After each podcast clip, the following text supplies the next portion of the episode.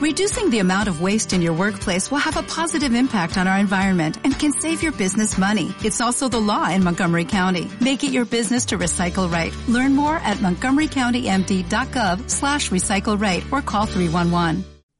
Hoy, cuando estoy grabando este episodio, es 13 de enero y se celebra el Día Mundial de la Lucha contra la Depresión. Y es precisamente de esto de lo que voy a hablarte hoy, de mi historia con la depresión. Soy Raúl Hernández González y esto es Diarios de un Nomad. El otro día me pasaron un vídeo, un vídeo que vi aparecer en Twitter. En él aparece una escena eh, familiar, una familia, pues una mamá, un papá, una niña de 5 o 6 años, un perrito que se preparan eh, para ir al campo. Están contentos, sonrientes, se suben en el coche, llegan pues a una zona natural, a una zona de acantilados, la niña va encima de los hombros de su padre, contenta, la mujer pasea el perro, llegan a, a los acantilados, él abraza a su mujer, vuelven caminando a casa y bueno, pues pasan un estupendo día de campo, chillando al mar desde eh, arriba del acantilado, felices, contentos, casi todos felices y contentos. El hombre al final se queda mirando al acantilado, un poquito bueno, la mirada perdida en el mar. Repetimos la escena, se aparece de nuevo eh, la familia preparándose para ir al, al campo, a ir al acantilado. Pero no están tan contentos. Él está un poquito más, bueno, pues silencioso, taciturno, la cara un poquito más seria. Aparentemente el camino es el mismo, pero la cara no es igual. Y hay un momento en el que la madre, el perro, la niña están jugando al borde del acantilado y él está apartado dos, tres metros por detrás, sentado mirando al mar. La niña llega, se acerca, le da un abrazo, él saca una sonrisa, pero en cuanto se despega, eh, la cara vuelve a estar triste. Volvemos de nuevo a la casa familiar, eh, se preparan para salir a dar un paseo. Está la madre, está la niña, está el perro. Están las caras tristes. Salen de la casa, van en el coche y las caras de ellas están perdidas, respiran hondo. Salen, caminan por el mismo camino que habían recorrido las dos ocasiones anteriores, se paran junto al acantilado y depositan un ramo de flores en el borde.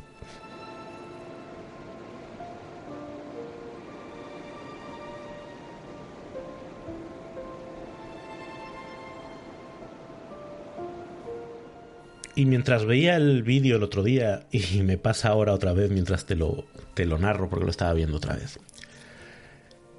se me viene un nudo a la garganta y se me vienen mm, las lágrimas a los ojos. Porque viendo ese vídeo eh, me vi yo, me vi yo. Eh, yo he sido ese hombre, yo soy ese hombre todavía muchas veces. Me reconozco de una manera mm, muy dolorosa. Hay un momento del vídeo que, es el que me, me mata, em, que es el momento en el que él está mirando al cielo, mirando al infinito, perdido pues en sus pensamientos y se acerca la niña y, él hace pues el esfuerzo por sonreír, aunque sea un, segundito, ¿no? Pero en cuanto la niña se suelta, pues él vuelve a su mirada perdida. Taciturno, ensimismado, silencioso, huraño. Sentirse así en situaciones en las que sabes racionalmente que deberías estar siendo feliz. En situaciones en las que tienes una familia en las que tus hijos son muy majos, en las que todo el mundo está sano, en la que tienes un trabajo interesante, en la que tienes recursos, tienes reconocimiento, tienes, bueno, pues todo lo que si hicieses una lista de qué quieres en la vida, lo tienes. Y sin embargo te sientes vacío por dentro, te sientes una apatía, una falta de ilusión por todo. Te sientes como ese hombre del vídeo, mirando al infinito en vez de poder estar disfrutando de todo lo que te está pasando, perdido en ti mismo, eh, sin capacidad de hacer ni de disfrutar. Y te das cuenta, perfecta cuenta de lo que está pasando, te das cuenta de, de, ese contraste entre cómo probablemente deberías estarte sintiendo, cómo tienes todas las posibilidades de, para sentirte bien y sin embargo no es así. Te das cuenta y te avergüenzas. Te avergüenzas porque te das cuenta del impacto en, en los demás, te das cuenta de que no les estás dando la versión de ti que se merecen. A tu pareja, a tus hijos, a tu trabajo, a tus amigos. Les estás dando una versión de ti que es una mierda, la verdad. Eh, una versión, pues eso, subpar, una versión mm, poco agradable, poco entusiasta, una versión que no contribuye al, al bienestar general. Y, y, también te sientes avergonzado por ti mismo, por la sensación de que, no sé, qué desagradecido eres, que con la de cosas que tienes para, para sentirte feliz y no te sientes feliz, y sientes que se te pasa un día y se te pasa una semana, se te pasa un mes, se te pasan años y la vida se te va escurriendo entre las manos y tú no la estás disfrutando y no sabes cómo salir de ahí, pero no te apetece nada, no te apetece viajar, no te apetece leer, no te apetece salir, no te apetece conversar, no te apetece nada, solo te apetece estar perdido en ti mismo. Ni siquiera es que te apetezca eso, pero al menos ahí estás con la sensación de que no estás jodiendo a nadie más, con la sensación de que no estás fracasando, no estás fallando, o al menos no de una manera tan tangible como cuando estás en contacto con todas esas situaciones donde deberías estar sintiéndote bien y no te sientes bien. Al menos cuando estás solo, cuando estás en silencio, mm, cuando estás mirando al mar como estaba este hombre, o perdido en el móvil o perdido haciendo cualquier cosa en el ordenador, te, te abstraes. Yo no he llegado nunca a mm, la parte de recurro al alcohol o a las drogas o a mm, otros elementos pues para evadirme, pero, pero claramente me, me, he evadido y me evado en muchos momentos, bueno, pues por, por esas otras vías. A veces cuando estás en esa situación y te das cuenta de que, de que estás siendo esa versión mala para quienes te rodean, haces un esfuerzo. Eh, y venga, voy a intentar, voy a ir a, a, ese viaje y voy a intentar poner buena cara aunque no me apetece. Voy a... venga, salgamos y demos una vuelta por ahí y, aunque no te apetece. Jugamos a un juego de mesa. Venga, va, jugamos una partidita. y, y te das cuenta que estás haciendo el esfuerzo por hacer esas cosas. Es, es una putada porque es un gasto de energía muy grande. Eh, la gente que no lo ha vivido, pues no, se puede hacer la idea, ¿no? Pero el intentar hacer aquello que no te está apeteciendo hacer y forzarte a hacer aquello que no te está apeteciendo hacer cuesta un montón. A veces lo propones tú, a veces lo haces reactivamente porque sientes que, que se lo debes, ¿no? Y, y, pues te pones la sonrisa y lo intentas. Pero te sientes peor por eso, por el esfuerzo que supone y por la sensación de estar siendo un farsante, de, de estar simulando que estás pasando un buen rato con tus hijos cuando no lo estás pasando. Y entonces acaba ese rato y te vuelves a tu cueva, a tu espacio de soledad, con la conciencia de, de vaya mierda que les estoy dando Encima apenas puedo dedicarles un rato y ya me he agotado. Y vaya mierda, vaya mierda más gorda. A veces pienso, si te gusta el ciclismo, la imagen que me viene a la cabeza, bueno, son, dos. Hay una que es eh, como dar pedales con una rueda pinchada. Todo cuesta un mundo. Avanzar con una rueda pinchada, si te ha pasado alguna vez, eh, bueno, pues es, terrible porque la fricción es mayor y para hacer cualquier cosa que normalmente pues avanzas con cierta facilidad, te vas, te vas quedando, todo cuesta, todo cuesta mucho más. Y otra imagen ciclista que, que siempre me viene a la cabeza es la de esas etapas de montaña donde un corredor está en el pelotón y de repente se empieza a descolgar, se empieza a descolgar, empieza a ir un poquito más lento y no se descuelga del todo. Tiene al pelotón ahí a 20, 30, 50 metros. y de repente, pues por, por orgullo, por casta, por, por esfuerzo, hace un esfuerzo titánico para intentar reducir esa, esa distancia y la reduce a 10, a 5, a veces incluso llega a tocar otra vez el pelotón, pero inevitablemente vuelve a descolgarse, vuelve a descolgarse, vuelve a descolgarse. Y esa sensación de estar permanentemente haciendo la goma, esa sensación de estar permanentemente al borde de, tus fuerzas y aún así intentar llegar y ver que no llegas, es, es difícil, es un gasto de energía ah, muy difícil de, de sostener. Y realmente lo que pasa es que entras en un ciclo de cada vez menos energía. Cada vez eh, tienes menos ilusión por nada, cada vez te interesa menos hacer ninguna cosa, cada vez tienes menos ganas de tener a nadie alrededor, porque tener a, nadie, a gente alrededor te está enfrentando con ese espejo de quien no estás siendo, con ese espejo de quien no está dando una versión de sí mismo con esa sensación de debería estar pasándomelo bien con mis amigos, pero no lo estoy pasando bien. Debería estar disfrutando de esta conversación con mis padres, pero yo lo que quiero es irme. Eh, debería estar disfrutando de ese rato con mi pareja y, y, lo que siento son ganas de apartarla. debería de estar disfrutando de mis hijos y lo que siento es que no quiero estar aquí y te vas recluyendo, te vas recluyendo, te vas aislando y, y como el hombre del vídeo, pues cada vez poniendo más distancia entre tú y el mundo.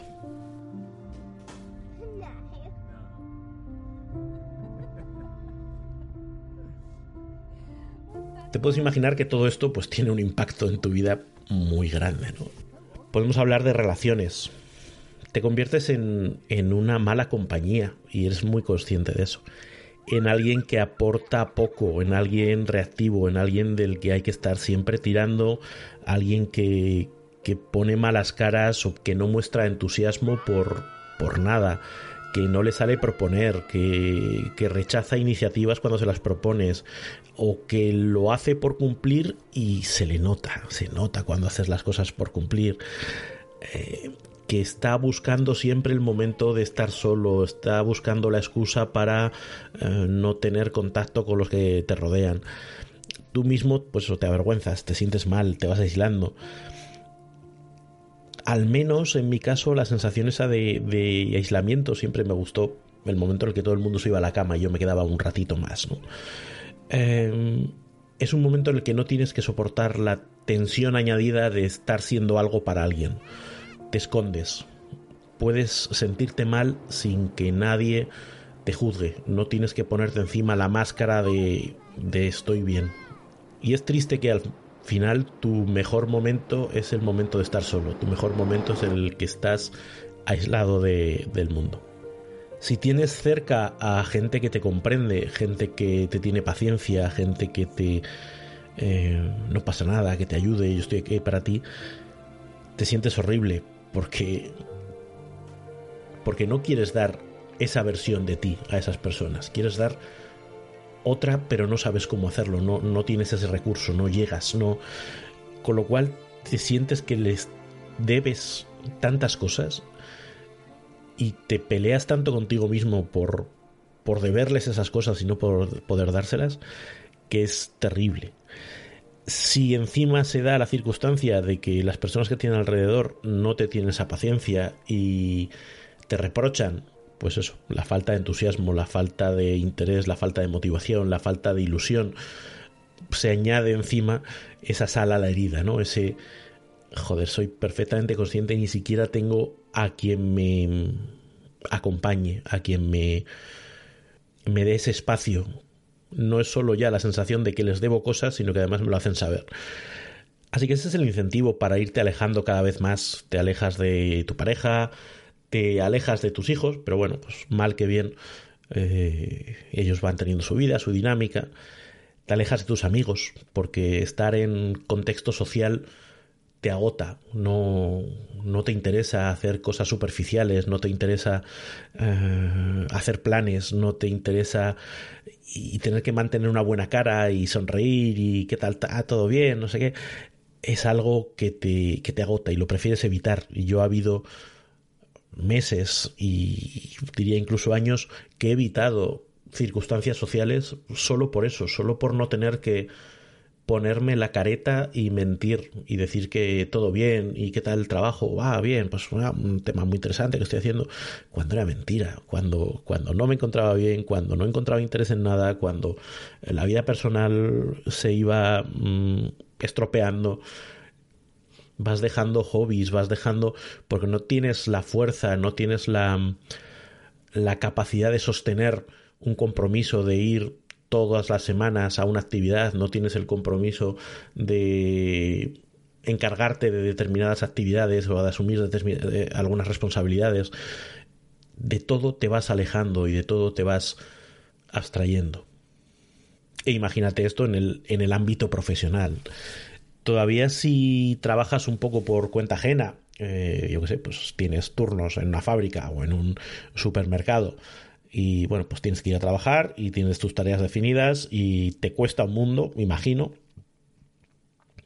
pero al menos ah, puedes actuar de forma reactiva con eso. Voy, no voy a estar ni lo más feliz del mundo, eh, preferiría quedarme en la cama, pero, pero bueno, voy y, voy saliendo mal que bien, asisto a estas reuniones que tenía, eh, resuelvo este, entrego este trabajo que tenía que hacer, eh, aunque me haya costado la misma vida terminarlo, pero vas sacando las cosas como buenamente puedes, ¿no? No disfrutas, todo es pesado, pero al menos lo haces y cobras. Si estás por tu cuenta y no sacas fuerzas para salir a vender, ni entusiasmo para ah, buscar nuevos clientes, ni para pensar qué servicios quieres ofrecer, ni para, bueno, pues hacer todo lo que es necesario hacer para que un trabajo por cuenta propia funcione, te vas quedando atrás, te vas quedando fuera de la dinámica de los proyectos, te vas quedando ah, cada vez con menos proyectos, eh, te vas quedando cada vez eh, con menos dinero. Y eso es algo que añade sal a la herida, ¿no? Es, dentro de ese debería estar siendo una persona distinta, pues también debería estar siendo una persona distinta en lo profesional y debería estar em, teniendo una capacidad para ah, generar recursos, teniendo una capacidad para encontrar clientes, teniendo una capacidad para sacar adelante proyectos eh, complejos, para ser útil y aportar valor a otros. Hace no mucho, en un proyecto en el que estaba colaborando, eh, un feedback que me trasladaron es, pues de ti hubiera esperado que fueras más proactivo. Y creo que es justo exactamente el problema, que en esta situación no hay proactividad ninguna, no sale de ti el proponer, no sale de a ti el perseguir las cosas, no sale de ti tirar del carro. Si alguien tira de ti, al menos todavía te puedes subir, pero si eres tú el que tiene que tirar, si eres tú el que tiene que encargarse de las cosas, si eres tú el que tiene que decir, venga, yo voy a luchar contra las dificultades para que esto salga, y estás en una situación en la que te cuesta salir de la cama, ah, bueno, pues sí, efectivamente, poco, poco proactivo lo describe de manera fenomenal.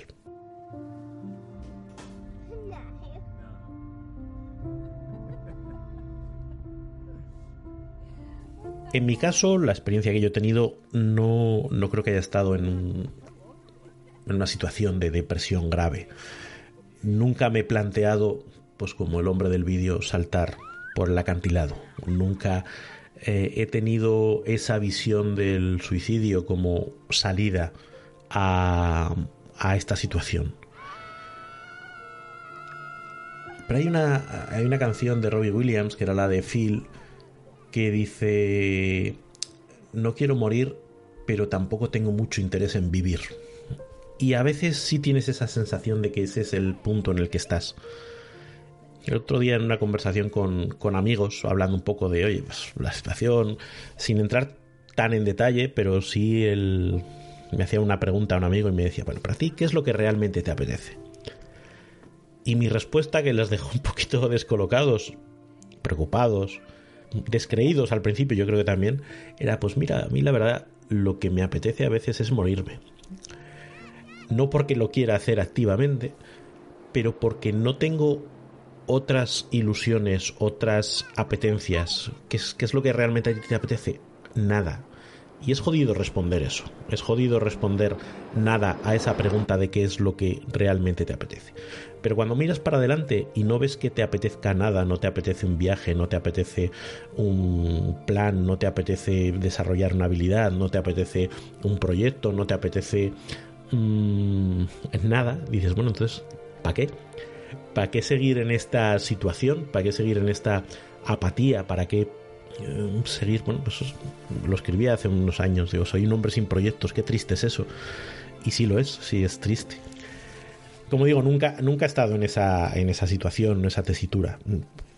Creo que jamás sería capaz de hacerle eso a mis hijos y dejarles en, esa situación y con ese trauma jamás les haría eso a mis padres en, en su etapa eh, en la que están, eh, en fin, y, realmente ni siquiera es por eso que, que lo haya puesto en una balanza y haya hecho un trapeso, no, no, no estoy en eso.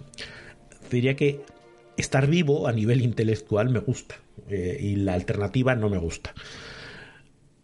Me gusta hacer algunas cosas, me gusta, encuentro chispacitos de vida de vez en cuando.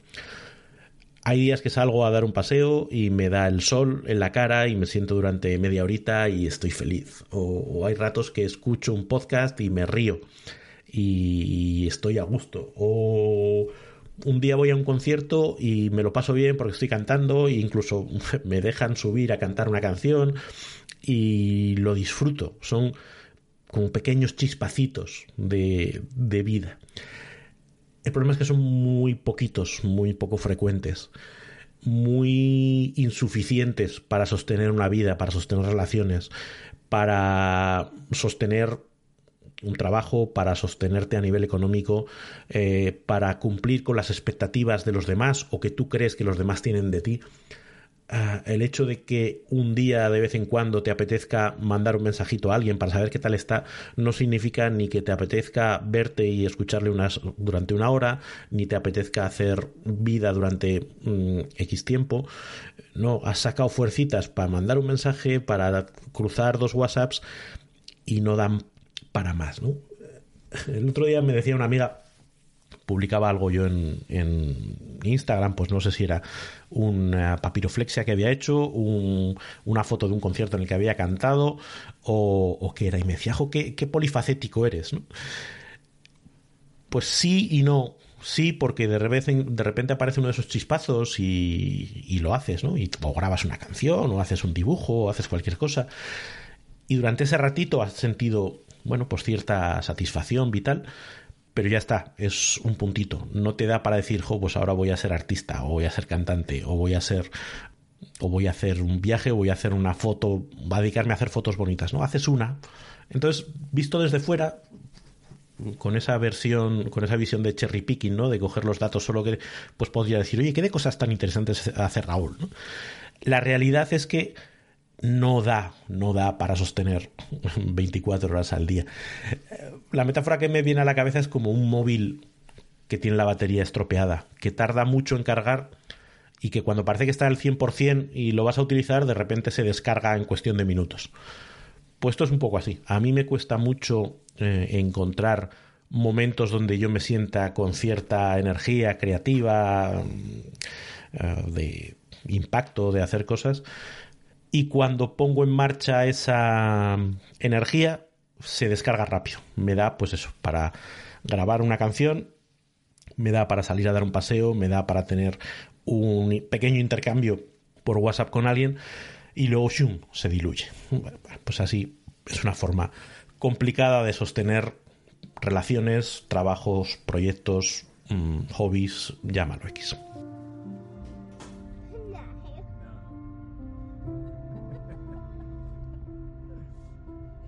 Pero bueno, en ello estamos trabajando en intentar hacer las cosas cada vez un poquito mejor, trabajando en buscar estrategias que sirvan pues para sobreponerse a esas sensaciones tan poco agradables y tan poco útiles. Y te voy a contar lo que yo he hecho a lo largo del tiempo y que lo que me ha funcionado mejor y lo que me ha funcionado menos bien, ¿vale? Para mí una cosa muy importante ha sido ponerle nombre ponerle nombre a la depresión.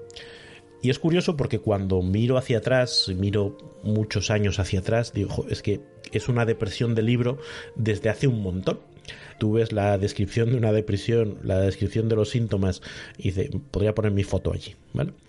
Pero nunca le puse ese nombre, nunca... Y ni siquiera creo que fuese por, por evitarlo, por miedo, por... No, yo muchas veces lo achacaba en parte al carácter, eh, carácter introvertido, ah, cierta tendencia asocial, nunca ha sido el, macho alfa lleno de energía que todo lo resuelve y que todo lo, emprende y que todo lo no siempre he sido pues más otro perfil de masculinidad diversa. Eh, con lo cual bueno pues parte de esa falta de energía entusiasmo liderazgo la, he achacado siempre a, una parte del carácter hay otra parte que tiene que ver con un poco la imagen que nos hacemos de la depresión desde fuera. Y claro, cuando tú la depresión la interpretas como algo muy grave, pues eso, de, de, gente que no se puede levantar de la cama durante semanas, de gente que desatiende su higiene hasta niveles insospechados, de gente que tiene la casa hecha un desastre y le corren las cucarachas por arriba y por abajo, de gente que tiene intentos de suicidio, que... y tú te miras a ti y dices, hombre, yo bien, bien no estoy, pero no estoy como esos, claramente así que igual no es para tanto, ¿no? Le, restas también eh, gravedad o le restas peso y tiras para adelante. A veces piensas que simplemente la vida es así, que la vida pues es complicada y, y a veces dices que será una mala racha, o es que a veces que claro, es que tener hijos pues complicado, o que las relaciones pues se desgastan con el tiempo, o que bueno, es que el mundo del trabajo pues tiene sus, sus cosillas y, bueno, pues lo achacas a que no pueden ser las cosas de otra manera, que es, que es lo que hay.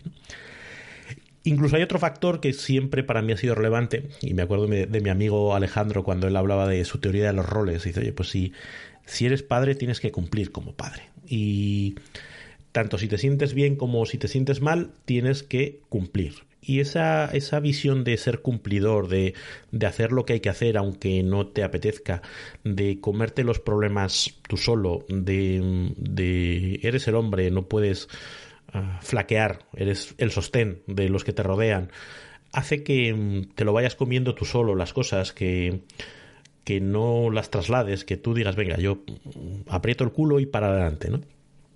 que resulta que luego cuando lees un poquito sobre la depresión masculina, uno de los factores, y de hecho el vídeo del que te hablaba al inicio trata precisamente de eso, es ese estigma, ¿no? Esa, esa idea que se nos transmite de que el hombre, los hombres no lloran, ¿no? Los hombres no se quejan, los hombres tienen que ser los superhéroes, los hombres tienen que cargar las cosas con su encima de sus hombros y no compartir esa carga con nadie, porque así tiene que ser. Pues es uno de los factores de riesgo Em, y de impacto. Otra cosa que me ayudó a ponerle nombre cuando empecé a trabajar con, una psicóloga, me hizo un ejercicio, me dio unas gafas de sol, de estas de que se venden en las jugueterías, moradas, muy, muy feas. Y me hizo poner las gafas y me dice, ¿cómo se ve el mundo? Digo, bueno, pues es oscuro. Y dice, bueno, pues eh, la depresión es eso, la depresión es un factor externo que se interpone entre tú y el mundo y que te hace ver el mundo de una manera mucho más oscura de lo que es. Pero no eres tú, es la depresión. Digamos que el, darle un carácter individual a la depresión, el darle un carácter, una personalidad propia a la depresión, ayuda también a empezar a, verla como algo que a lo mejor en un momento determinado me puedo quitar. A lo mejor en un momento determinado puedo eh, quitarme esas gafas o aclararle un poquito los cristales o porque si piensas que eres tú, si piensas que es tu cerebro el que funciona así, se hace más difícil tratarlo como un problema solucionable. Ese efecto de, las gafas de sol me gustó. Igual que me gustó un vídeo que me mostró la, la, propia psicóloga, puedes buscar tú también, se llama El perro negro. Es un, un vídeo promovido por la Organización Mundial de la Salud, hablando de, de, la depresión. Y explica la depresión pues, como un perro negro, como un personaje externo pues que tiene tendencia a, aplastarte, a, no dejarte salir, a hacerte sentir nervioso, a estropearte tus momentos de o tus hobbies, a estropearte tus relaciones sociales, Pero eso, es un perro, un perro que tienes, con el que tienes que aprender a convivir. Y también en esa parte me ayudó, ¿no? El saber que probablemente siempre vaya a estar ahí y lo que tienes que hacer no es eh, hacerlo desaparecer, sino probablemente aprender a convivir con él aprender a conocerlo, aprender a ver cuándo se está poniendo nervioso y cuándo te va a venir una, una racha fuerte y, y, aprender a hacer las cosas que sabes que te ayudan a, a mitigar los, el impacto. Y otra parte que también me ha ayudado mucho, eh, y de hecho el que hoy esté hablando de esto precisamente forma parte de, ese ejercicio, tiene que ver con contarlo, con decirle al mundo, eh, sí, yo vivo con una depresión. Hoy lo, se lo comentaba a un, a un, amigo a través de Twitter. Dios, a veces es un poco como hacer, no apología, ¿no? sino orgullo, orgullo depresivo. ¿Por qué? Porque las alternativas son esconderte, no decírtelo a nadie, simplemente desaparecer del mundo, uh, rozar con los demás lo menos posible y, y, aislarte. Como ya he explicado antes, eso no te suele llevar a, buenos sitios. O disimular. Aquí todo está bien, no pasa nada, mmm, todo fenomenal. Con lo cual eh, también, como te contaba antes, eso genera un gasto de energía muy grande, una sensación de falsedad eh, terrible que te hace sentir como el culo. Entonces el poder contarlo, el poder expresarlo, te quita ese peso de encima. Digamos que ya no tienes que llevar la carga del que nadie sepa. Además es curioso porque cuando empiezas a hablar de estas cosas, empieza a aparecer gente que dice, yo lo vivo parecido, yo lo he vivido, yo he salido, eh, te entiendo perfectamente, qué bien lo has descrito. Y aquello del mal de mucho consuelo de tontos, pues yo seré tonto, pero a mí eso sí me consuela. Hay una parte ahí de humanidad compartida que, que ayuda. Con lo cual ese ser vulnerable al respecto de, de esto que vivo eh, me ayuda. Me ayuda, aunque obviamente tiene sus riesgos. En el momento en el que eres vulnerable, en el momento que hablas de ello, hay gente que te entiende mejor y gente que te entiende peor. Gente que incluso con sus mejores eh, intenciones, con su, toda la buena voluntad del mundo, pero no hace cosas que te ayuden. Intentan o, o, quitarle importancia, o bueno, lo que tienes que hacer es animarte, o empiezan a estar más pendientes de ti de lo que te gustaría. Como, oye, sí, agradezco que, que, estéis pendientes, pero sigo siendo una social y sigue sin apetecerme hacer planes. Eh, bueno, pues tienes que aprender a gestionar esa incomodidad de, de haber salido al mundo, mientras que, por así decirlo, cuando estabas en el armario, en el armario depresivo, pues bueno, podías gestionarlo simplemente desapareciendo o poniéndote la máscara. Y ahora ya no hay armario, ya no hay máscara. Eh, con lo cual, bueno, pues tienes que aprender a gestionar esa situación.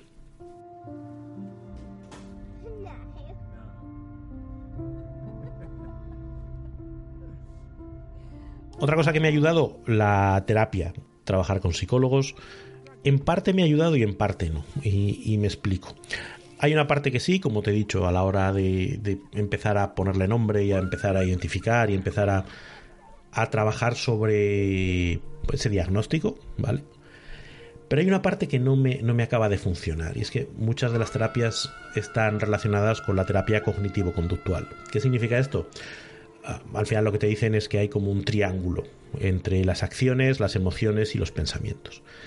Y si tú estás en depresión, lo que suele generar es un ciclo negativo tienes pensamientos oscuros, eh, de no sirvo para nada, no merece la pena hacer las cosas, por lo tanto no haces nada, por lo tanto la emoción asociada suele ser pues eso de apatía, tristeza, eh, lo cual eso tiñe tus pensamientos de oscuridad, con lo cual haces cada vez menos cosas, con lo cual las emociones se retroalimentan en sentido negativo. Y lo que te dicen, bueno, pues tienes que trabajar en revertir ese ciclo. Tienes que empezar a actuar aunque no te apetezca, porque la acción positiva, yo qué sé, pues tienes que salir, tienes que hacer deporte, tienes que ir a tus hobbies aunque no te apetezca, tienes que mantener limpia la casa eh, aunque no te apetezca. Digamos que la teoría es que a través de esas acciones tu cuerpo conecta con emociones más positivas, eso afecta a la manera en que eh, tus pensamientos funcionan, eso hace que hacer acciones cada vez sea más fácil, con lo cual las emociones son positivas, etc. ¿Y, cómo hacer que eso funcione? Bueno, pues en teoría estar vigilando tus pensamientos y yo en su día eh, la psicóloga me, hizo un ejercicio, pues, hablaba de los dos monstruos, ¿no? Pues tienes un monstruo que te habla de todas las cosas negativas y uno más chiquitito que te que te dice las cosas positivas, pero tienes que escuchar a los dos, tienes que ponerle voz, tienes que eh, prestar atención a, tus pensamientos, pero no, no necesariamente hacerlos caso, buscar rutinas para introducir pensamientos positivos, pues eso, llevar un diario de gratitud, eh, forzarte a hacer el ejercicio de las nubes y el sol que, he recomendado en, algún momento. Y por la parte de la acción, pues lo mismo, pues no, lo que tienes que salir, hacer es intentar salir, aunque sea un poquito, y eh, cada día un poquito más, o, apúntate al gimnasio y haz deporte, aunque sea un poquito. Y no es que no crea en ello, no es que no crea en la base que hace que la terapia cognitivo-conductual pueda funcionar lo que veo complicado es, o, digamos que la cantidad de energía necesaria para revertir ese ciclo es muy grande. En, en un contexto, en una situación donde precisamente lo que no te sobra es energía. Por ejemplo, eh, te dicen sal y haz deporte. Ostras, si apenas puedo salir y dar eh, un paseo, o apenas puedo ir y, ir al supermercado pues, para no eh, dejar de comer, pero el hacer el paseo un poquito más largo se te hace bola. Y a lo mejor un día lo haces, pero el día siguiente ya te cuesta. Bueno, pues digamos que los avances son muy lentos y te cuesta mucho darle la vuelta al ciclo negativo. Pienso a veces que es como intentar encender un fuego con leña que está muy húmeda. Eh, necesitas un encendedor eh, potente, necesitas muchas pastillas para que mientras esa leña que está húmeda se va secando y pueda arder por sí sola, pues necesitas meterle mucha energía exógena. Y eso cuesta, cuesta mucho. Hay una psicóloga eh, bastante famosa, tiene Twitter y sale en la radio y no sé qué, que, que dice, me he apuntado aquí un par de tweets, que, que dice, cuando el desánimo se apodera de ti y te deja sin energía, háblate con cariño para recuperar tus ilusiones y llenarte de confianza. Recuerda que el mejor antídoto contra el desánimo es la esperanza. Otro tuit. Vivir sin ilusiones es vivir sin esperanzas, sin objetivos, sin expectativas, y eso no es vida, es un sufrimiento constante. Y es como, claro, obvio. o sea, es un poco, ¿estás triste? Pues no estés triste. O bueno, eh, recuerda que el mejor antídoto contra la pobreza es el dinero. O recuerda que el mejor antídoto contra la enfermedad es la salud. Ya. Si yo ya sé que tener ilusiones activaría ese ciclo positivo. El problema es que no las veo. El problema es que no las tengo. No, pues ilusionate. Bueno, pues ese es el problema, que no es tan fácil ilusionarte. Y me acuerdo que trabajando con, con mi psicólogo en un momento determinado me planteaba eh, dos ejercicios. Uno era como, oye, ¿cómo sería tu vida ideal? ¿no? Haciendo un poco ese ejercicio, oye, vete a un año en adelante o dos años en adelante y piensa qué cosas te gustaría que estuvieran pasando que ahora no están pasando. Y en función de eso, tú trazas un plan y entonces ya tienes acciones concretas que realizar y no sé qué. Y yo le decía, es que tampoco veo cosas que me falten en la vida o cosas que me gustaría que fuesen especialmente diferentes. Y yo lo que quiero es disfrutar de las que tengo ahora. No, no siento que haya un plan con lo cual me costaba, ¿no? Y, ella decía, no, pero, pero tú si ves el, el, objetivo final, pues ves el camino y eso te, te, genera ilusión. Digo, ya, pero es que yo no veo allí nada que me ilusione. Y dice, claro, eso es por la depresión. Digo, claro, para eso te estoy pagando esta consulta. Es decir, para que me digas que el problema que tengo es que no me ilusiono porque tengo depresión y que lo que tengo que hacer es ilusionarme, pues para este viaje no hacen falta alforjas. Por eso digo que, la terapia cognitivo-conductual, que se basa un poquito en, estas ideas, a mí me deja un poquito frío. Eh, sí, es verdad, puede funcionar, pero requiere de ti de unos recursos que precisamente en este momento no tienes.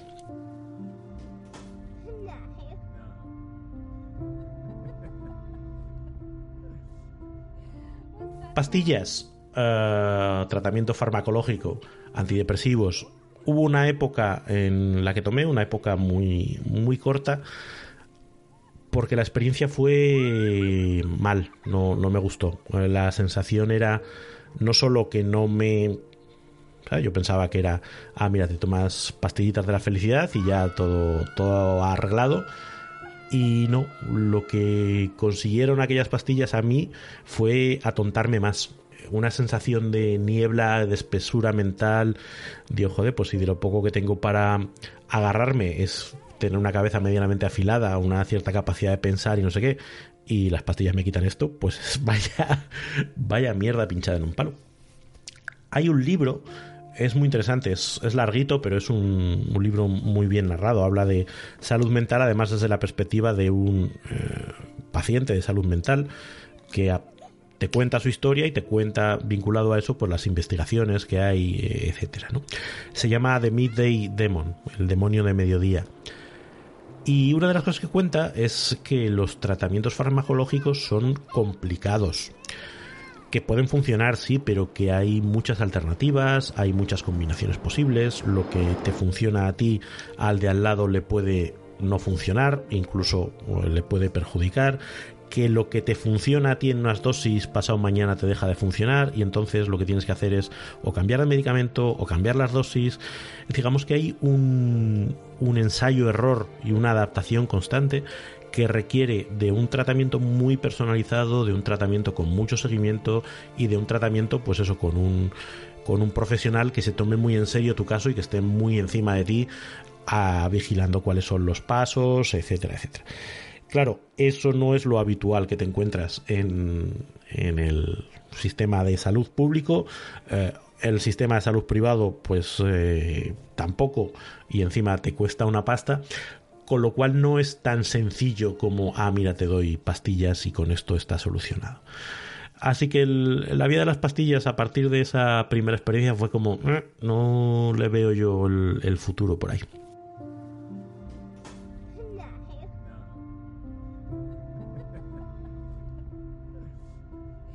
Por donde estoy transitando más eh, y, lo que me está sirviendo, y además algo de lo que ya he hablado aquí en el podcast en alguna ocasión, tiene que ver con, la terapia que llaman ACT, aceptación y compromiso.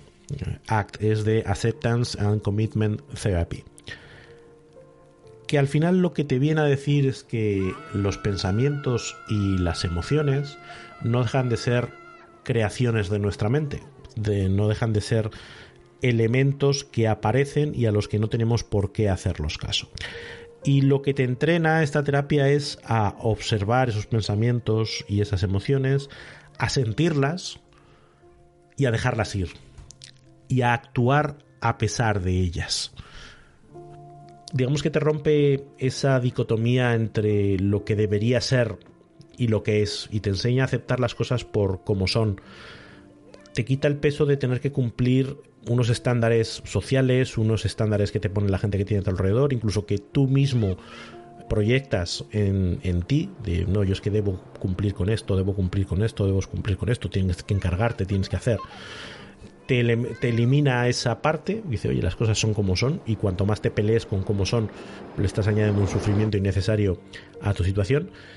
Y te enseña que las emociones y los pensamientos no se trata de discutirlos como a lo mejor te hace la terapia cognitivo-conductual, ¿no? Cuando te dice, no, cuando tengas un pensamiento negativo, indaga para encontrar situaciones en las que ese pensamiento se demuestre como falso, o encontrar ejemplos de, situaciones donde eso no se ha cumplido, o busca, pues eso, diario de gratitud que ayude a equilibrar los pensamientos. Y aquí te dicen, mira, si tú tienes este pensamiento, simplemente obsérvalo, no, no lo discutas, no, no lo reprimas, no intentes convencerte de lo contrario, simplemente obsérvalo, respira, tiene mucho de, prácticas de meditación y prácticas asociadas al, budismo. De hecho, hay una metáfora que se refiere a un tal Milarepa, que, que es un yogi de la tradición budista, y decía pues que él estaba allí en una cueva y vino eh, vinieron los demonios a atacarle y lo primero que le salía era pues intentar pelear con ellos, ¿no? Intentar echar a los demonios, pero los demonios eh, luchaban con más fuerza. Eh, intentaba huir de ellos, pero los demonios le perseguían y al final la opción que tomó fue invitarles a tomar el té con él. ¿Sí, ¿Vale? Estáis aquí, demonios, quiero saber qué es lo que traéis para mí, qué es lo que pretendéis y fue así invitándolos a tomar el té como los demonios desaparecieron. Este enfoque ayuda a tener más calma, a tener más mm, menos agitación, a aceptar tus pensamientos y tus emociones, incluso cuando son negativos, a quererte y a perdonarte por, por lo que está pasando, a aceptar que no estás fallando a los demás por no ser la versión del superpadre, la superpareja, el superprofesional que tú tienes en tu mente y que a lo mejor incluso ellos tienen en su mente, pero es un problema de expectativas de los demás, que está bien las cosas como son y que a partir de ahí es donde tienes que empezar a actuar. Si quieres cambiar las cosas, pues empezar a hacer cosas diferentes, pero no desde el fustigarse, desde el darse latigazos por todo lo que no está haciendo no desde la vergüenza de las cosas no deberían ser así, no desde el malestar de voy a hacer. Y, eso ayuda a sentirse bien con uno mismo, eh, hace que en parte las relaciones que tienes a tu alrededor se tengan que reajustar, pero ahí también es cuestión de, responsabilidad propia el decir, mira, lo que puedes esperar de mí es esto. Y a mí me ha pasado pues, a nivel personal, me ha pasado a nivel profesional, de, oye, mm, me estáis pidiendo que llegue aquí y yo en la situación en la que estoy no voy a llegar.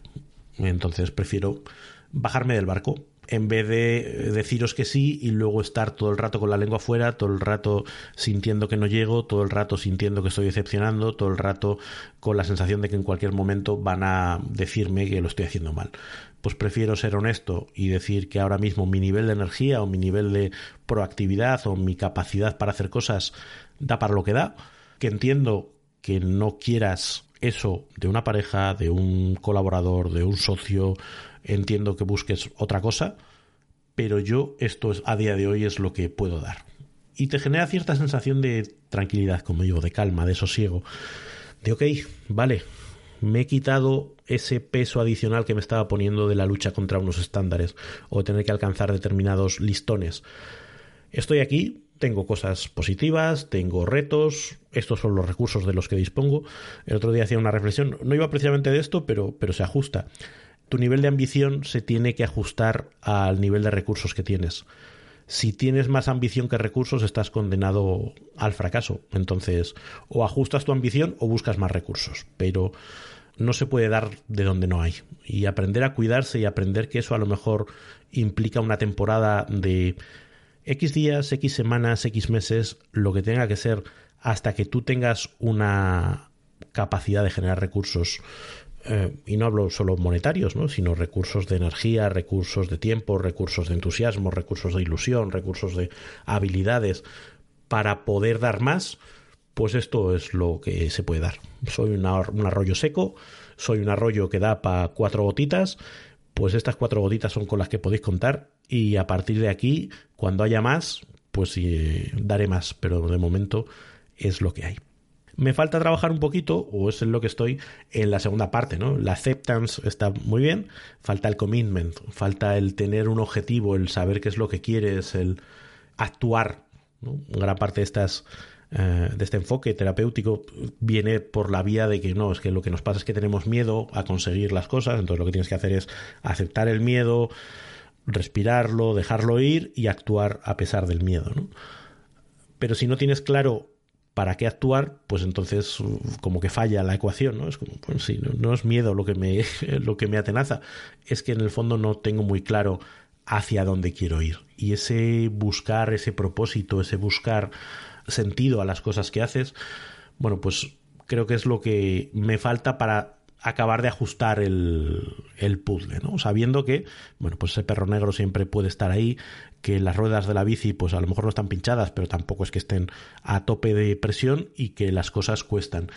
Pero digamos que si al menos tienes un lugar al que ir, una ilusión por la que pelear, un destino que te motive, bueno, pues puedes dar pedales con más energía.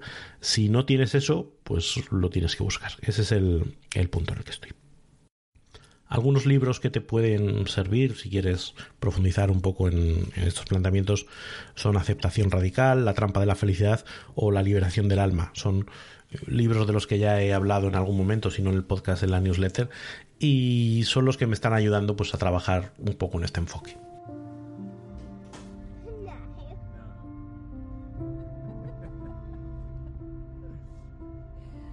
¿Por qué cuento esto? Como decía, ah, hay una parte de, de ese orgullo depresivo, por llamarlo así, de, ostras, es liberador, es liberador decirlo en voz alta, es liberador eh, expresar cómo uno se siente. Es liberador, como decía antes también, encontrar afinidad en otras personas. Es liberador saber que, que alguien lo exprese así, de una manera tan personal, puede hacer que otras personas, clic, les digan en su cabeza, eh, espera, que que a lo mejor a mí también me está pasando, a lo mejor esto es algo en lo que tengo que trabajar, o me siento identificado con esto que, cuenta Raúl, pero nunca, nunca le he puesto nombre, nunca lo he encajado, nunca... No lo sé. Eh, hay una parte ahí de, contribución, hay una parte de liberación, hay una parte de catarsis, supongo, no sé, de, de soltar algo que tienes ahí, de mostrarte vulnerable, de seguir avanzando, bueno, pues en esta experiencia que es vivir, ¿no? Hay una frase de Kierkegaard que dice que la vida no es eh, un problema a ser resuelto, sino una realidad a ser experimentada. Y un poquito va por aquí la idea. Mi realidad la realidad que yo estoy experimentando en esta etapa vital o probablemente que haya experimentado a lo largo de, mucho tiempo, pero ahora con más, con más luz, con más claridad, con más eh, conciencia, eh, es esta. Y compartirla creo que, que es bueno. Obviamente es mi experiencia y aquí no se trata de sentar cátedra, ni decir lo que es, ni lo que es, ni lo que funciona, ni lo que no funciona. Yo cuento lo que es para mí, lo que no es para mí, lo que me funciona a mí, lo que no me funciona a mí. Y a partir de ahí creo que cada uno tiene que hacer su trabajo, tiene que hacer su, su diagnóstico, su investigación, su saber qué es lo que le pasa, saber qué prueba y qué puede funcionar, cuál es su contexto, su entorno, quiénes tiene alrededor, eh, qué, con qué recursos cuenta, en fin creo que es un trabajo muy personal el trabajar la salud mental. Yo no sé qué pasará en el futuro. Tengo esperanzas eh, de ir cada vez a mejor. Me siento mejor de lo que me sentía eh, hace meses. Creo que vivo con más eh, serenidad, con más calma, con más, como decía antes, perdón hacia mí mismo, con más amabilidad hacia mí mismo. Y creo que ese es un paso importante, porque el darse de latigazos y de cabezadas contra la pared no ayuda, no ayuda a sentirse mejor. Y como dice el vídeo del perro negro, pues el perro negro estará ahí y habrá que aprender a trabajar con él, a mantenerlo chiquito, a no dejar que condicione la vida y para adelante, que para atrás no se puede ir. Por cierto, si has llegado hasta aquí, gracias por escuchar todo este episodio tan largo. Gracias por tu empatía, gracias por, por estar ahí, por estar al otro lado. Si tienes alguna pregunta, alguna inquietud que se te genere y que creas que yo te pueda responder o quieres preguntarme mi opinión sobre algo, eh, o, si sientes que estás en una situación mm, en la que puedas necesitar ayuda y, y creas que yo te la puedo dar de alguna manera, por favor ponte en contacto conmigo. Yo estaré encantado de hacer un episodio adicional respondiendo preguntas hasta donde yo pueda o sepa. Eh, estaré encantado de pues, contestar inquietudes también eh, por mensaje, en fin. Eh, y si estás en una situación, pues ánimo, ánimo y vamos a, vamos a seguir trabajando en, en salir. Yo como dice la canción de, de Los Suaves, yo estoy solo en el camino. Yo estoy en mi proceso, igual que tú estarás en el tuyo. Así que ánimo, somos compañeros de viaje y compañeros de experiencia humana. Gracias si has llegado hasta aquí. Ya sabes que puedes saber más sobre mí y sobre el podcast en mi web, raúlhernandezgonzalez.com, y que nos escuchamos en otro episodio. Hasta pronto.